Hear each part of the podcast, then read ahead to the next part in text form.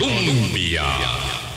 Con un país en sintonía, ya son casi casi las ocho en punto de la mañana. Gracias por hacer parte de nuestro Hablando Claro.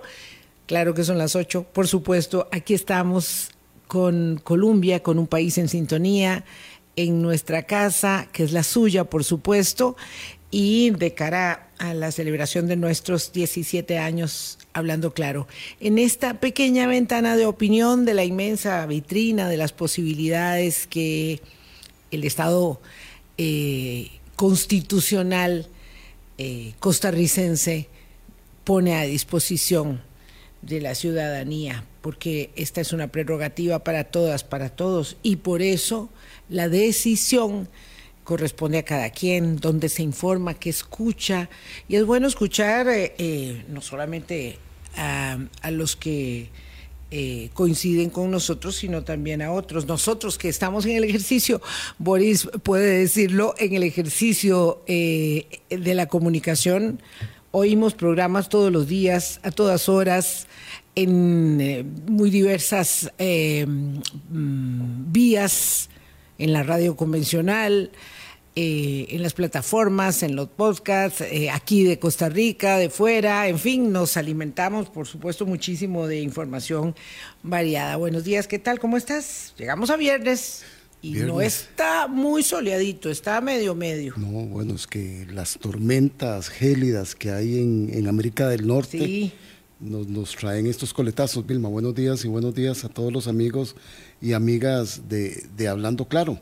Por Heredia sí está soleado, el nubarrón está por este lado. Y se ¿Ah, ve, cuando uno, cuando uno viene desplazándose hacia acá, entonces uno ve la diferencia que pasa entre que allá está más soleadito y aquí que está. Ya les daré un este reporte meteorológico el lunes sobre la zona norte. Ah, vas para San Carlos. Vamos para San Carlos porque hace muchos días que no vamos, muchas semanas, bueno, varios meses, entonces vamos para San Carlos. Así que ya les daré un reporte de, este, de clima, pero debe estar muy bonito. No dudo que debe estar muy bonito. Hoy vamos a hablar de política en coyuntura local que hace días que no, desde el año pasado, desde el año pasado. No hacemos coyuntura local y ahorita debe estar por llegar aquí nuestro invitado don Gustavo Araya que debe venir soplado, ¿verdad? Este, porque bueno, hoy es el día que conversamos eh, de coyuntura política local en una ah, tengo esta sensación, Boris, de que vamos siempre eh, como de pequeño asunto en pequeño asunto. Y eso nos viene sucediendo desde hace años ya. Entonces, ¿cómo cuesta mirar con luces largas el, horizonte y proyectarnos cuando vamos en el día a día, en el día a día, en el día a día, y además con múltiples distractores, eso lo hemos hablado muchos mm. días, muchas veces, perdón, tanto con Gustavo Araya, que ya casi llega, como con Daniel Calvo, con Rosario Rosales, en fin, con las personas que nos ayudan a, analizar la coyuntura política local, es que estamos muy entrampados en el, eh, yo lo decía eh, un poco eh, de manera burlona, en el cachiflín del momento. Pero es, que es eso. Vieras que yo no sé si esos cachiflines a los que haces referencia son la evidencia de lo que estructuralmente está ahí sucediendo. Entonces, claro, vemos muy por encima algunas cosas, pero realmente esos son detonantes, respuestas de graves problemas estructurales. ¿verdad? Ahora que estabas diciendo que vamos a hacer de nuevo coyuntura, ni siquiera, ni siquiera el, el reposo, el quiebre que tratamos de hacer a fin de año logró bajar la temperatura de, la, de las situaciones políticas, de, la cosa política. Sí, vamos a ver, mucha gente se desconecta en esos días. Este, yo me, incluyo entre claro, los desconectados. Claro, nos podemos desconectar, por la temperatura sigue. Yo, eh, claro, exactamente, es, exacto. Eso que decís es preciso. Nos desconectamos, pero bueno, hubo circunstancias que contribuyeron a que eh, el tono, digamos, eh, tal vez no el mismo que es habitual en épocas, eh, digamos, de labor, de habilitación laboral intensa, eh, normal, pero sí, por supuesto que hubo eh, traspiés Y, yo creo que eso no contribuye, porque sí es muy importante tener válvulas de escape, ¿verdad? Y estas pausas, como la Semana Santa, la Navidad, en fin, eh,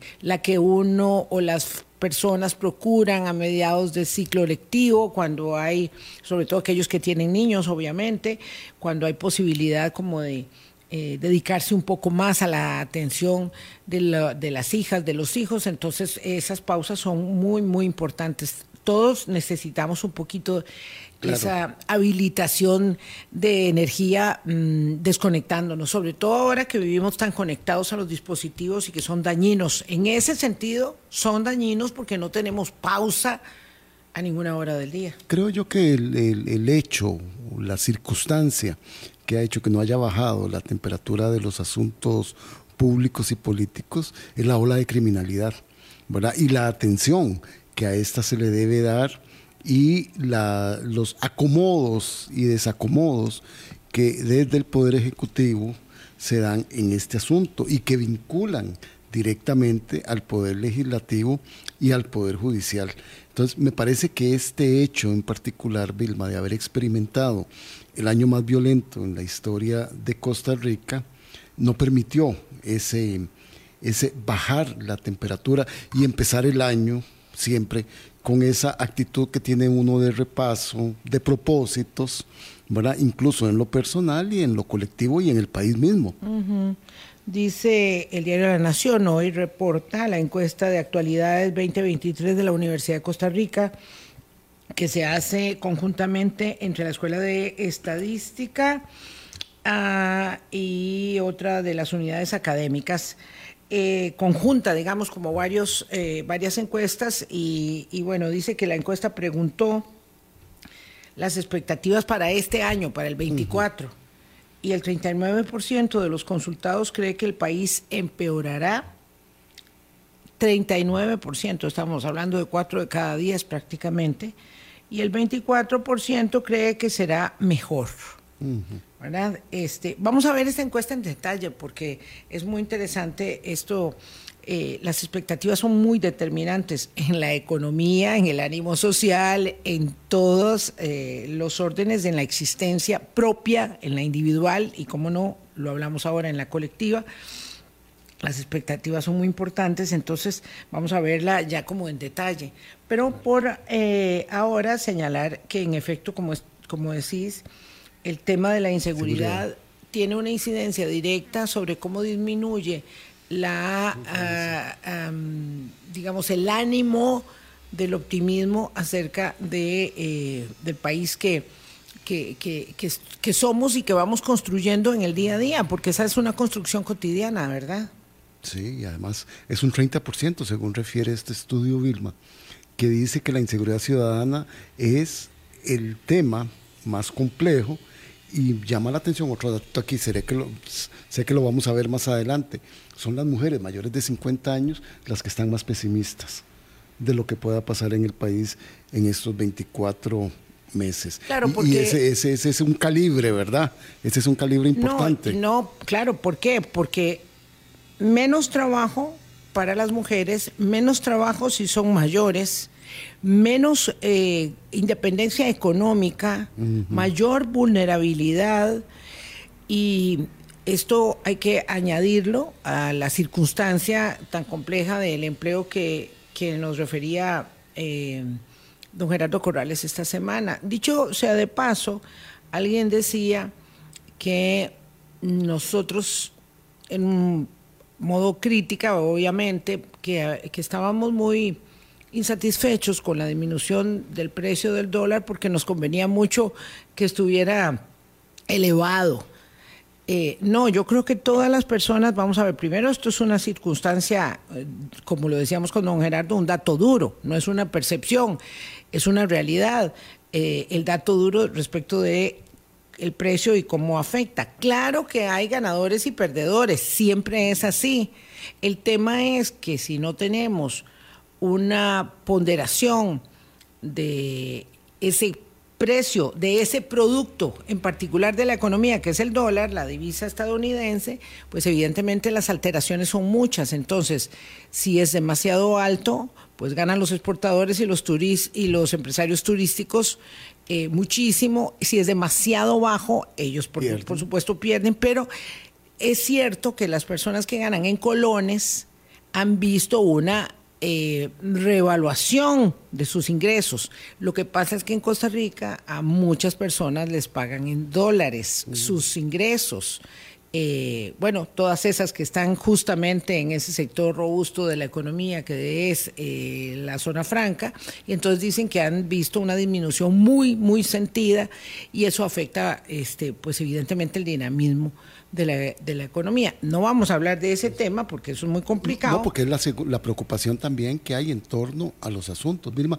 Pero además es una cosa, cuando, cuando se dice nada más que pierden los exportadores, y los empresarios turísticos hay que abrir un poco más el foco, porque pierden también todos los empleados que están en ese sector, que son muy dinámicos y que emplean mucha gente, porque todas estas empresas y todos estos empresarios empiezan a reducir inversiones, empiezan a reducir planillas o empiezan a generar condiciones de trabajo más, más complicadas para las personas que están en estos dos sectores. Era lo que hablábamos también esta semana.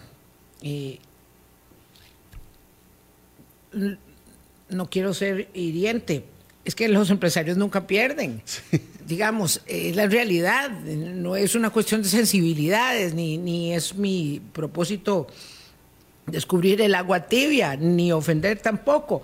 Pero la verdad es que en el momento en que los ingresos se reducen, porque el precio de la divisa afecta la competitividad del, del negocio, pues entonces simplemente lo más fácil, lo más fácil.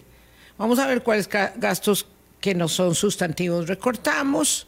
Cada vez hay más, aunque no sea, aunque se considere sustantivo, se hace, se hace lo contrario y luego y la disminución de la planilla es ese factor determinante que mueve de manera este eh, Pendular. Sí, tanto la, decisión de la empresa para tener más o menos personal y menos personal es siempre la clave, aún en condiciones mm, de bonanza, de satisfacción, no hay sino un empeño siempre de estar reduciendo. El otro día me contaba un amigo que es este ejecutivo de una empresa que van a desaparecer todo un departamento. Todo ese departamento implica personas eh, en lo administrativo, en cargos que no son, digamos, excesivamente calificados. Pero se lo vuelan. Así, así es de duro. Y entonces tenemos eh, Recomponer todo eso después es, es complicado. Circunstancia muy complicada. Vamos a hacer la pausa mientras viene este don Gustavo Araya, que tuvo un problema, un imprevisto y viene de camino, y hacemos entonces la primera pausa. Son las 8.12 de la mañana. Un poco lo que queremos poner sobre el tapete con Gustavo se los explicamos a la vuelta, haya o no este, llegado todavía aquí, para que vayan teniendo una idea de la propuesta de hoy. Colombia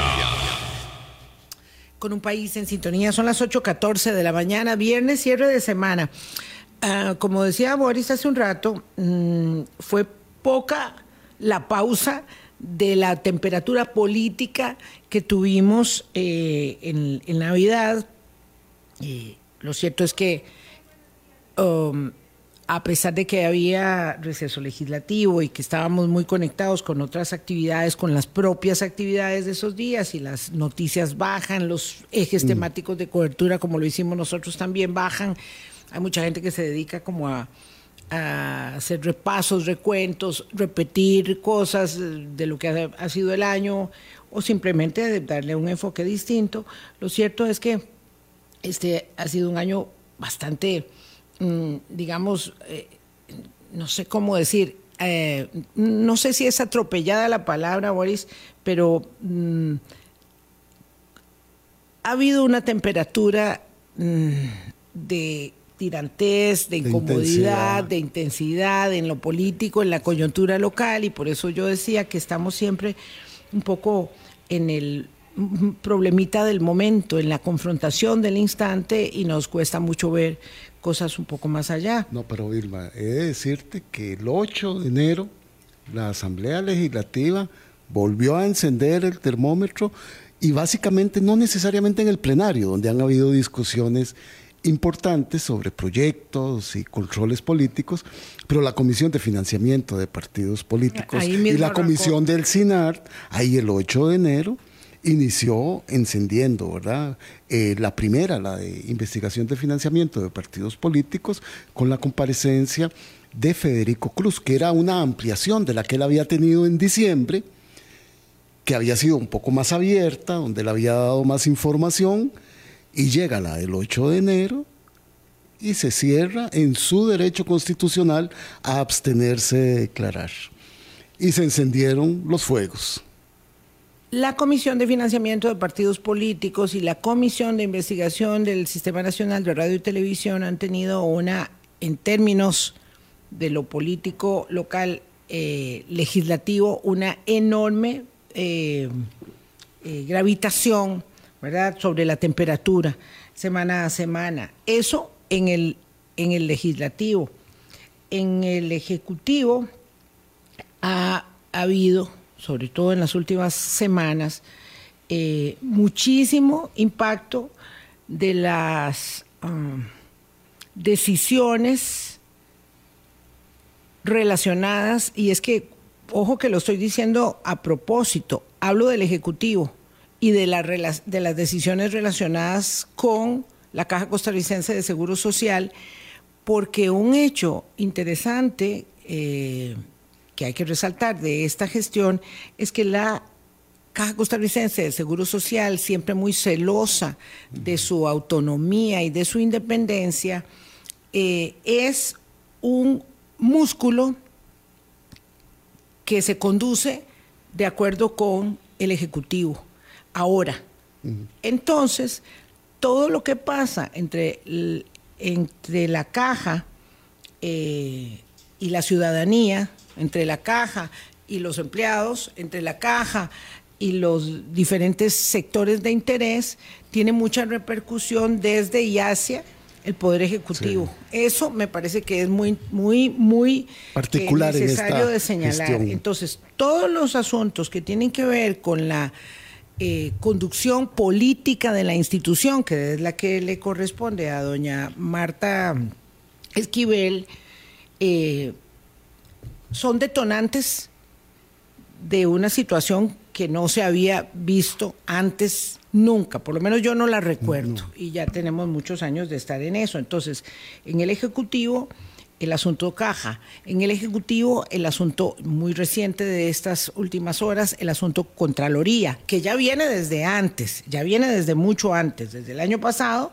pero que ha tenido, digamos, mucha gravitación esa confrontación con la Contraloría General de la República.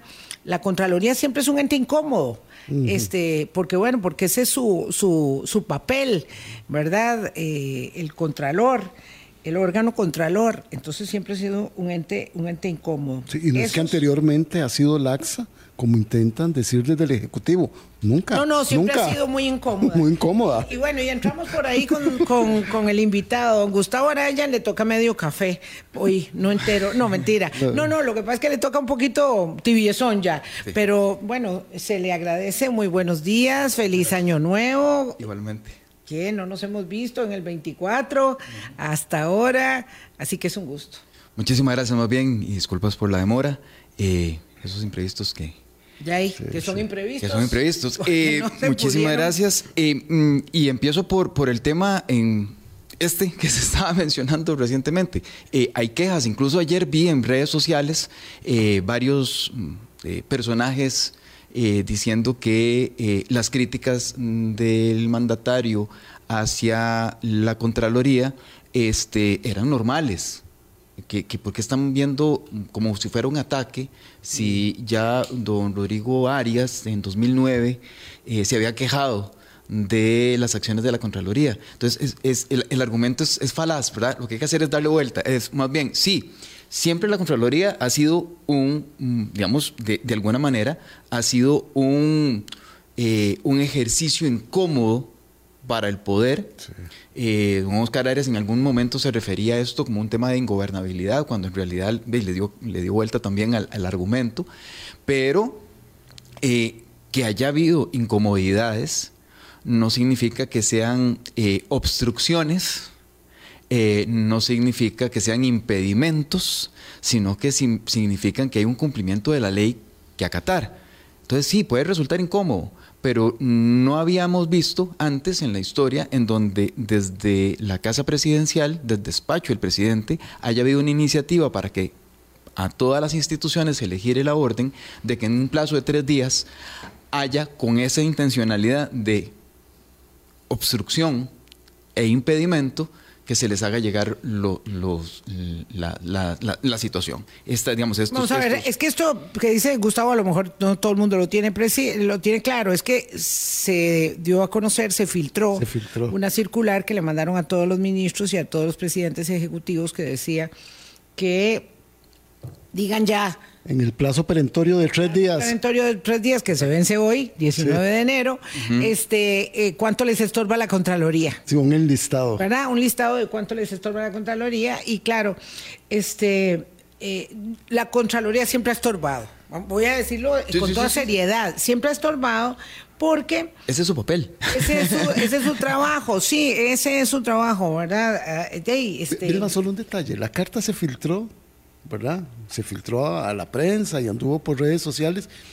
Y horas después, en la conferencia de prensa del miércoles, el presidente dice que va a invitar a la Contralora a tener una reunión para conversar. Sí, operación, digamos, este... Eh, mm, en barre. En barre, sí, o no, no, o más bien para desempaste. Claro. Para decir, bueno, en realidad estábamos pidiendo esta información porque vamos a pedir una reunión con la señora Contralora para que nos pongamos a, mm, de acuerdo, lo que sea. Esto es una de esas cosas que son como, digo yo, cachiflines, que están haciendo que perdamos la atención todos los días pero además, sobre los asuntos sustantivos. Además, ya había habido una convocatoria en redes sociales, igual que la hubo para el Tribunal Supremo de Elecciones, igual que la hubo para la Caja Social. Había una orquestación no se puede decir que desde casa presidencial, porque no tenemos la evidencia, pero digamos que casualmente, ¿verdad? No causalmente, pero sí casualmente, desde casa presidencial o con casa presidencial para el tema de la Contraloría. Y ese es el punto, Vilma, de lo que acabas de decir, que no se puede dejar pasar por alto. Nos estamos yendo en la distorsión, nos estamos yendo en la distracción de que si la Contraloría es un obstáculo no es un obstáculo, de que si debería ser más condescendiente o si la Contralora se debería reunir con el presidente de la República para decirle por qué técnicamente y jurídicamente está están detenidos los, los proyectos. Eso no le corresponde a la Contralora. Ya hay sendos documentos que han sido enviados a los diferentes jerarcas para decirles, esta es la ley, así es como se cumple, y o lo cumplen o lo cumplen, porque de todas maneras, ¿qué pretenden con una reunión con la Contralora? Que ella diga, ah, no, sí, sí, sí, sí, eh, dejarlo así. criterio. Que emita algún bueno, criterio. Yo, yo creo que no está nada mal que se reúnan. Todo el mundo que hable con todo el mundo está muy bien. Lo que pasa es que. No con ese fin. Sí. Y además nos estamos yendo entonces en la distracción. Mientras tanto. Y el mal de fondo está ahí. Y el mal de fondo, está, precisamente en el incumplimiento de la legislación.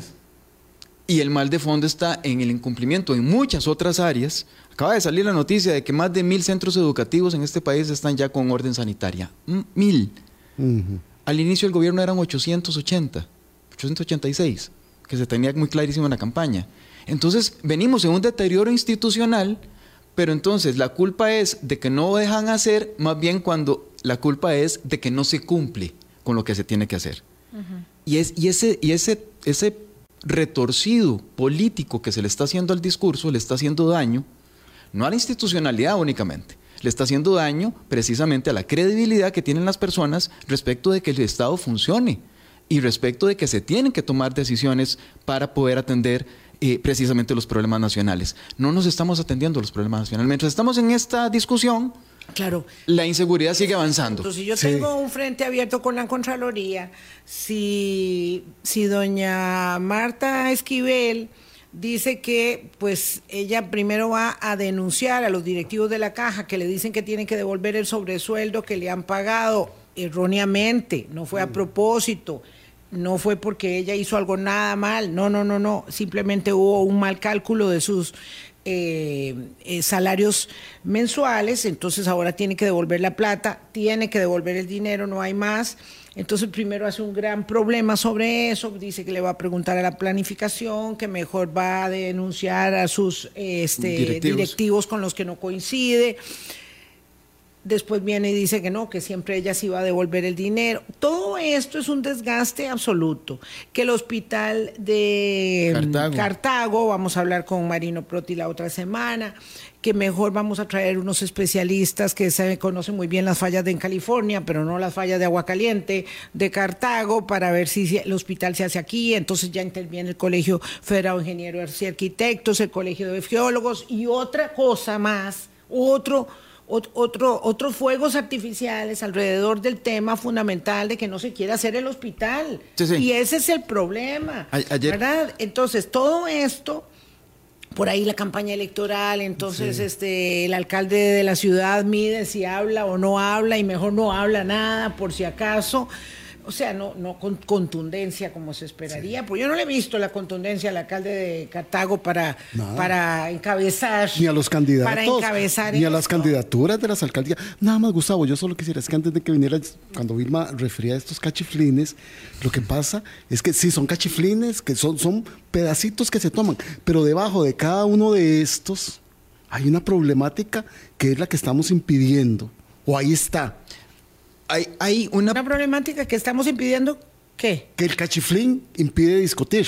Ah, sí, sí, sí, Pero, ahí están los temas. ese es el, ese es el, asunto. Eh, ayer estábamos eh, en, una, en una charla eh, y hay dos, hay dos grandes crisis. Una crisis que es una crisis que no ha escalado a nivel político y una crisis que se está cocinando a fuego lento. La primera crisis tiene que ver con el tema de la seguridad y el narcotráfico. Y esa crisis no ha escalado a nivel político. Y debería escalar a nivel político. Y me refiero a nivel político bien entendido, no al nivel político electoral. Me refiero a todas las instancias nacionales trabajando institucionalmente para que efectivamente atendamos el tema del narcotráfico. O sea, el gobierno ya debería, ya le ha cogido tarde para salir de Zapote empezar a cruzar la calle, ir a la Asamblea Legislativa realmente, no a hacer espectáculo, no a presentar proyectos que no sirven para nada, no a decir que ya no es mi responsabilidad, o como decía doña Pilar Cisneros, ya recae sobre los hombros de doña Gloria Navas la seguridad de este país. No. Eso es una irresponsabilidad jamás vista en la historia, es el peor golpe a una democracia realmente en términos de su basamento, eh, pero bueno, dejando de lado esas torpezas, eh, procuradas, hay un, hay, un, hay un golpe que nos está dando el narcotráfico y podría convertir a Costa Rica en un estado fallido. Decir que no hay, que hay, que son pseudoanalistas, los que están viendo el tema como si se fuera a derivar como en Ecuador, eso es, eso es taparse los ojos. eso es otra irresponsabilidad, absolutamente, es otro petardo. Claro, porque además son otro personas que sí conocen del tema, como doña Laura Chinchilla, como don Álvaro Ramos, como el señor Pardo. Exactamente. son personas que conocen del tema de Entonces, ahora resulta que el presidente conoce más de seguridad que las personas que conocen de seguridad. No nacionalmente, internacionalmente. Pero bueno, son petardos que se lanzan al aire para esconder precisamente que estamos en una crisis seriesísima de 907 fallecidas, personas fallecidas en este país y que vamos por un peor camino todavía porque no se está haciendo nada. Es una crisis, realmente crisis política debería convertirse en el buen sentido de la palabra, atendida desde varios frentes, porque ya Zapote está desbordado, absolutamente, y no quiere reconocerlo. Y tenemos otra crisis, que es la crisis que se cocina a fuego lento, porque se está planeando en términos de si baja la popularidad del presidente aún más, si entonces las elecciones, cuál va a ser el resultado de las elecciones de alcaldías, porque se está cocinando para ver entonces qué es lo que sucede con las comisiones investigadoras en la, en la Asamblea Legislativa pero perdónenme, hay una serie de focos de corrupción o de presunta corrupción que deberían ser atendidos también con toda emergencia. Lo de SINART no es un caso cualquiera, lo de Raxa no es un caso cualquiera. Y el de Raxa todavía más, porque tiene vínculos precisamente, que ya se han dicho, que es con el tema del narcotráfico. Entonces, igual, no es una crisis que yo pueda cocinar a fuego lento para ver si entonces, con unos 10 o 20 puntos más o menos, el presidente lo podemos entonces eh, eh, tratar un poco más fuerte más adelante. Eh, para, déjame ver cómo queda el tema de las elecciones, porque ahorita golpear al gobierno pues podría ser impopular, incluso para mí. Eso es lo que están pensando la clase política en este país. Están jugando el juego de ajedrez como si fuera un juego de ajedrez, con las reglas del juego, del ajedrez, cuando se trata de un asunto todavía superior o distinto, de una magnitud completamente diferente. Entonces, ¿cómo definir la segunda crisis? La primera es una crisis de seguridad que no ha escalado a un nivel político y la segunda es una crisis que se está llevando con tiempos político-electorales. Mm. Sí, claro, porque hay que decir que en el telón de fondo las elecciones municipales están ahí sosteniéndolo Absolutamente. todo, sosteniéndolo todo. Absolutamente. Yo he venido sosteniendo la tesis desde julio del año pasado, junio julio del año pasado, cuando se hicieron unos anuncios por ahí de los partidos eh, chavistas, de que efectivamente iba a ser un hito importante el tema de las elecciones municipales, porque le permitía conjuntar a nivel territorial el discurso del chavismo. Ya había voceras y voceros organizados y de alguna manera eh, validados con las elecciones municipales para hacer la vocería del chavismo a nivel territorial. Hoy no sucede, se quedó sin esas vocerías y además está en disputa. Ya no se sabe cuál de los partidos es el, representante real del chavismo. Pero bueno, eso le quitó tensión al, al tema pero no hizo que la crisis de corrupción y no hizo que la crisis de seguridad emergiera todavía como debería haber emergido. Y eso sí me preocupa hondamente, porque estamos haciendo de nuevo, estamos viendo un... Yo, y yo lo he sostenido de la siguiente manera, con, el siguiente, con la siguiente metáfora. Estamos tratando de contar una disputa en un juego de ajedrez cuando en realidad lo que tenemos es un pleito de machetes. Y las reglas del juego son diferentes. Son diferentes. Gustavo, vamos a ver, ¿cómo destrabamos esto? ¿Cómo hacemos, verdad? Eh, en Costa Rica, una de las cosas que, sabemos y sobre las cuales no conocemos los, los correctivos, si es que los hay en proceso, es que tenemos una severa crisis de partidos políticos como le pasa a otras democracias. Pero bueno, mal de muchos no es consuelo y, y la verdad es que tenemos una severa crisis de partidos políticos, pero severísima virtud a lo que entonces resulta ser un, digamos, una especie como de, de, caos, ¿verdad? Normalizado sobre el que se conduce la, la, actividad eh, política todos los días y que también le permite al Ejecutivo desempeñarse aún sin apoyos políticos y sin muchos consensos y sin capacidad de negociación, con bastante eh, independencia, libertad y digamos que holgura, porque los márgenes de opinión pública todavía son muy elevados para el ejercicio de gobierno, eh, ya digamos para entrar al, segundo año completo. Entonces, ¿cómo, ¿cómo destrabamos esto de manera que uno pueda percibir que haya un esfuerzo que brinda frutos? Hay, en términos de la crisis de seguridad, una comisión en la Asamblea Legislativa donde participa, y eso no se puede mm. eh, obviar, el poder este, ejecutivo con la ministra de la Presidencia, eh, lo, la dirige el presidente del Congreso y la presidenta de la Comisión de Narcotráfico, doña Gloria Navas, y ahí está el Poder Judicial representado por el fiscal general. Carlos Díaz y el eh, representante Corte Plena también.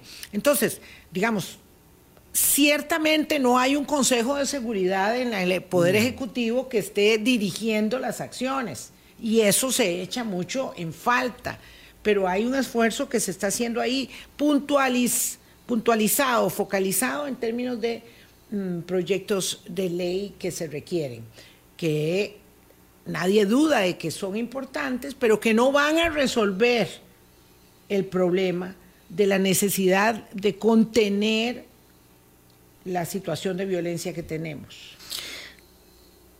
¿Cómo destrabamos esto? ¿Qué hacemos? Gracias por la pregunta porque eso mm, eh, me, hace ver, voy a, hacer un pequeño paréntesis eh, y, te digo muchísimas gracias porque consideras que yo tenga parte de la respuesta. Entonces me atribuyes una, capacidad. Yo me, acongojé escuchando la pregunta. me, atribuyes una capacidad que yo desearía tener, eh, pero, pero creo que nos podemos acercar, porque efectivamente, vamos a ver,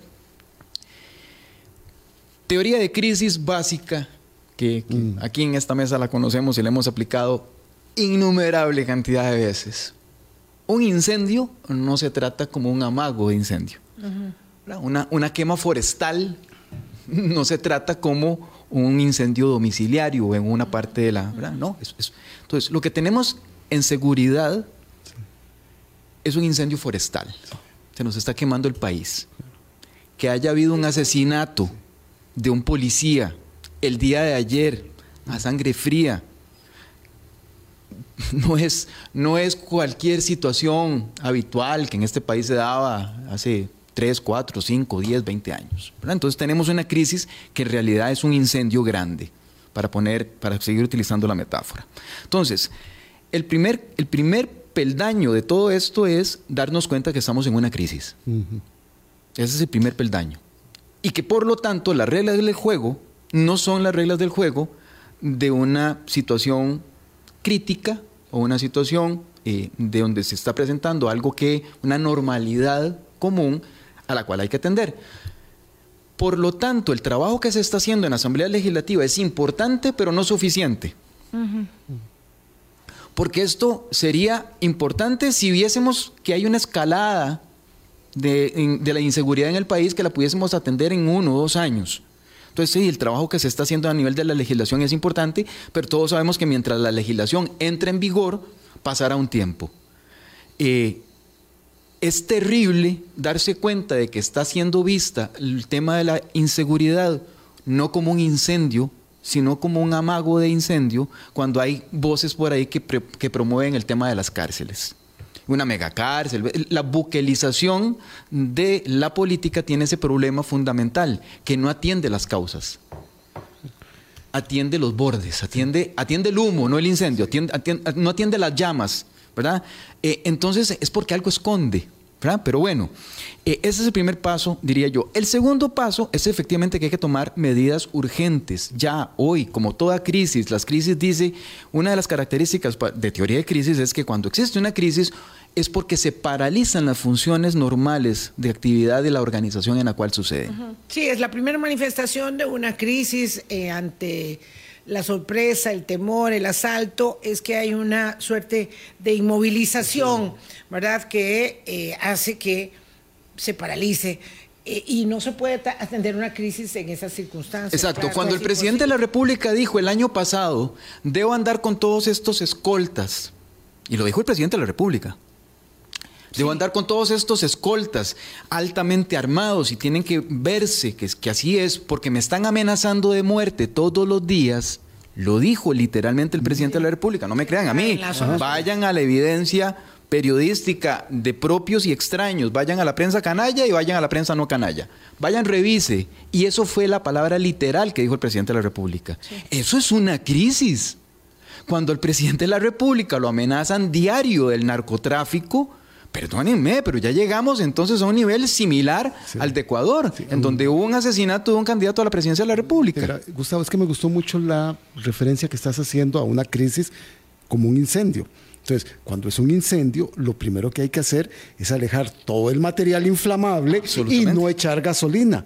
Entonces, muchas veces, más bien, en estas circunstancias, estamos echando esa gasolina y la crisis se hace mayor. Claro, pero entonces aquí el problema es que todos los participantes de esta casa que se está quemando, que empezó el incendio, eh, en una habitación que se llama Limón, y en otra habitación que se llama Zona Sur, y en otra habitación que se llama Zona eh, eh, Central Pacífico, y que existen unas esquemas importantes a nivel del centro de, del país, digamos que en la cocina del país, por decirlo de alguna manera, utilizando esa metáfora, de aquí lo que uno esperaría es que los participantes se junten todos desde la casa, desde el jefe, los jefes del, hogar, ¿verdad? Hasta los participantes de ese hogar y se junten todos a decir, bueno, vos traes la cubeta, vos traes una manguera, vos mm. ves dónde hay más agua, ¿verdad? Vos llamate a los bomberos, etcétera, etcétera. Eso es lo que uno esperaría en una crisis.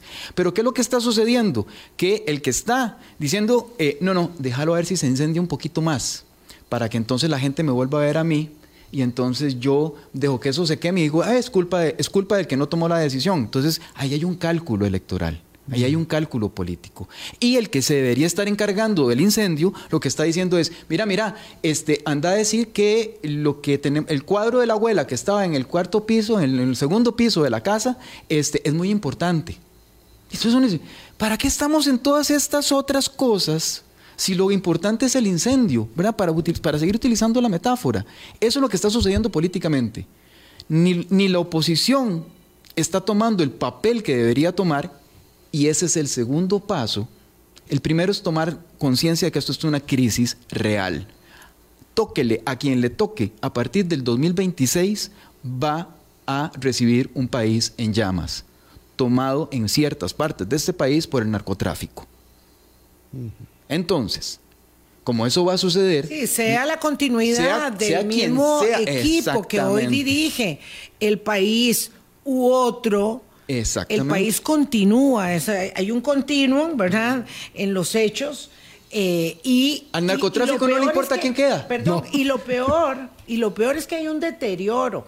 O sea, lo que se encuentra como evidencia de la disminución en la inversión social es sumamente preocupante. Mm. El problema del deterioro de las de la educación pública es muy evidente. Es decir, nosotros estamos abonando el terreno por muchos lados para que la crisis sea mayor, no menor. Ese es el tercer estamos paso. llevando pichingas de gasolina, pichingas de gasolina claro. para tenerlas listas para echarle a las llamas Pero en el momento que podamos. Ahí necesitamos el paso dos. Y el paso dos es una asamblea legislativa porque es la que le corresponde, especialmente en términos políticos, y que la población se dé cuenta de que esto no es un tema político electoral. Claro. De que la asamblea legislativa le dice, no, señor presidente, vea, ya no le acepto ningún proyecto de ley más.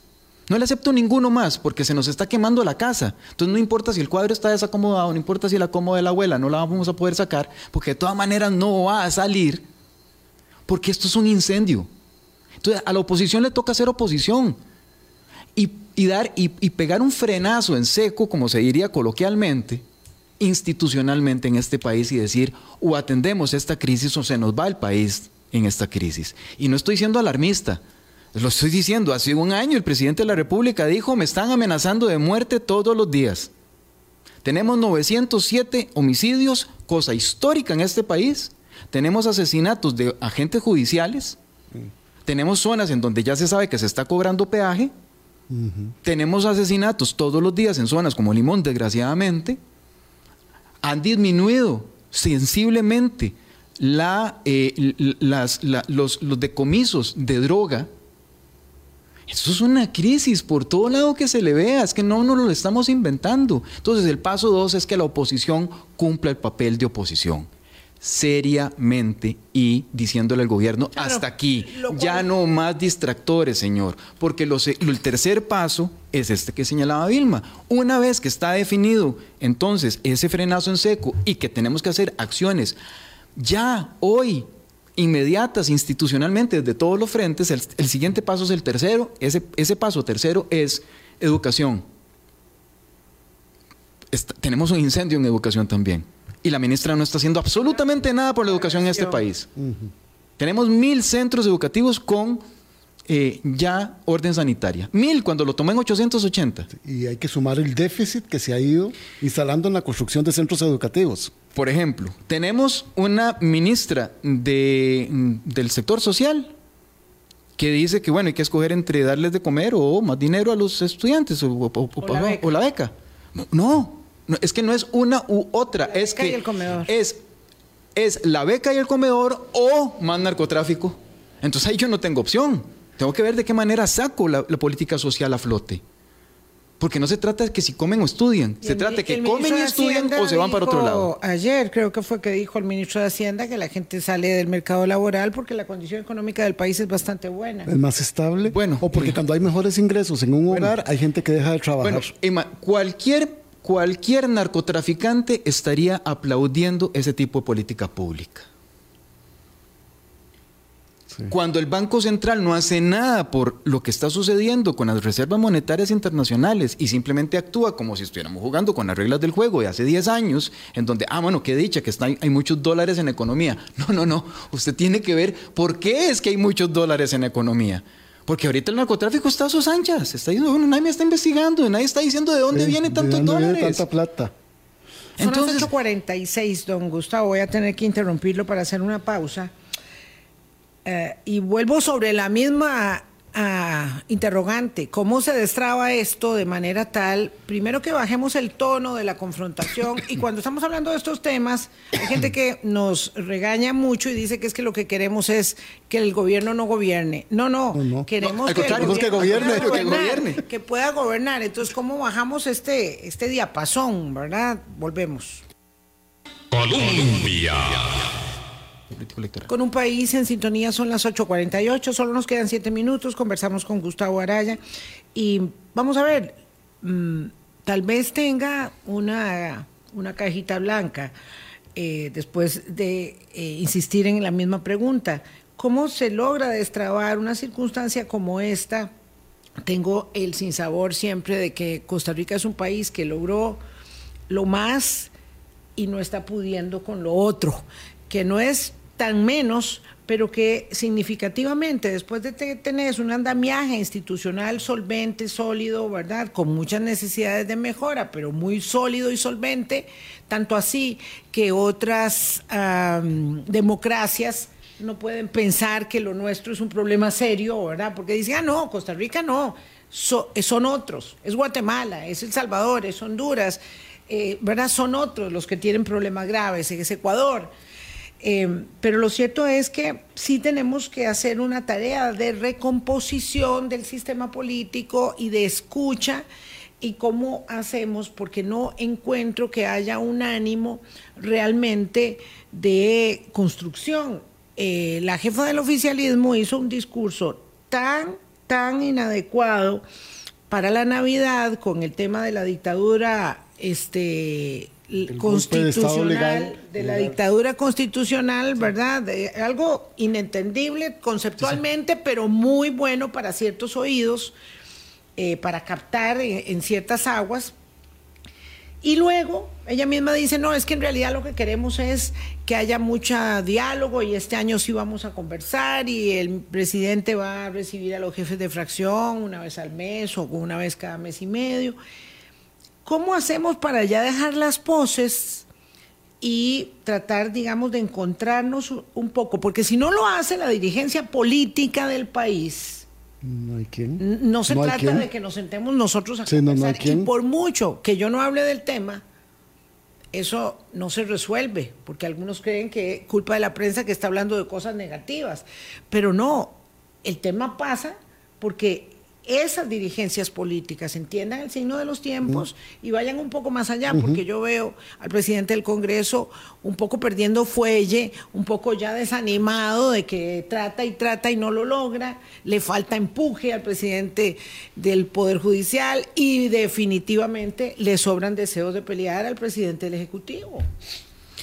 Sí, eh, empieza por ahí, empieza porque efectivamente principalmente en la Asamblea Legislativa, principalmente en la Asamblea Legislativa se den cuenta, uno, no pueden seguir jugando con las mismas reglas del juego, como si estuvieran jugando con Carlos Alvarado, Luis Guillermo Solís, Laura Chinchilla, Oscar Arias o cualquiera de sus antecesores. Estamos en otra situación, no solamente por quién está en Zapote, sino porque el contexto es distinto, absolutamente, en términos, en términos generales. Eh, uno. Dos, tienen que darse cuenta que lo que tenemos es una crisis, una crisis política real. El, tema de seguridad no es una, crisis de seguridad común y corriente, es una crisis de seguridad. no, es solo una crisis de criminalidad, va mucho más exactamente, ¿verdad? Entonces, eh, su discurso, pero vamos a ver, de nuevo, el presidente de la República, porque claro, está en una crisis política, institucional y de comunicación, y el gobierno perdió el, dominio que tenía sobre la narrativa y entonces está haciendo aguas. Pero como no tiene oposición, entonces cualquier cosita que haga funciona. para que sigamos remando en esta tranquilidad como si no hubiese una crisis.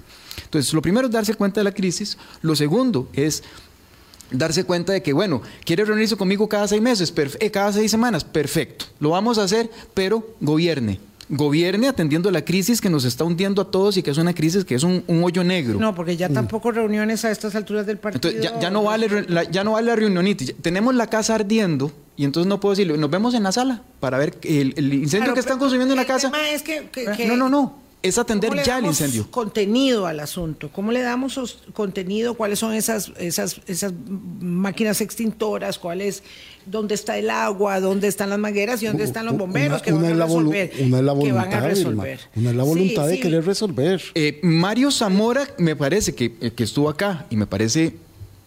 Vamos a ver, Mario fue parte de la fórmula en la que en un momento funcionó la atención a una, a una crisis. Cuando era ministro de Seguridad, doña Laura Chinchilla. Doña Laura Chinchilla. Pero entonces, pero entonces vea, vea, vea, qué interesante la fórmula. La fórmula no es solamente el ministro. Sí, él solo no puede. él solo no puede. Ah, entonces, Está desbordado. Eh, eh, exactamente. Eh, el que me trajo la cubeta para apagar el incendio la vez pasada, llámatelo, porque ese es buenísimo para la cubeta. No, es que no solamente la cubeta, es el agua, es el equipo de trabajo. Son las condiciones del fuego en esta ocasión. Entonces, bueno, esos, esos expertos y expertas que hoy desdeño, Señor, llámelos. Los necesito. Los llama, porque viera que antes habían funcionado y era parte de, la, solución, no solamente el ministro, hay una suerte de expertos detrás también. Pero además hay una cabeza pensante a nivel, a nivel jerárquico superior que está consciente de ese nivel. Doña Laura Chinchilla estaba muy consciente del nivel que tenía. Entonces se necesita una cabeza jerárquica que le diga, señor, de un pasito para atrás, usted no es el experto en esto, tiene que dar el espacio. Tres, tiene que haber también eh, gente que operacionalice y eso es necesario. Y hay una coordinación con el Poder Judicial y hay una suerte de, otras cosas que hacer que no solamente pasan por traerse al ministro de Seguridad. Parte importante, Gustavo, del agua que necesita el país en este momento es la inversión social. Focalizada, esa es, bien distribuida. Esa es fundamental, Boris. Esa es el agua que necesita para pagar este incendio. Tener en, deberíamos y de verdad que es que el tiempo perdido, ¿verdad? Como se solía decir, hasta los santos los lloran, deberíamos tener el Consejo de Seguridad operando y el Consejo Social operando. Así Conjuntamente. No solamente eh, el poderoso Consejo Económico que guarda plata, plata, plata para decir que estamos haciendo lo debido y hay que hacer también lo debido en términos, digamos, de el control eh, y el saneamiento de... Que no se llegue a quemar el cuarto de la plata. El déficit fiscal. no se llegue a quemar Atenta contra el modelo que se ha querido instaurar Sí, qué pena, quedó con este enorme sinsabor. Eh, por supuesto, mm, de manera muy espontánea, eh, con, estas, con estos comentarios que, que, hicimos, ¿verdad?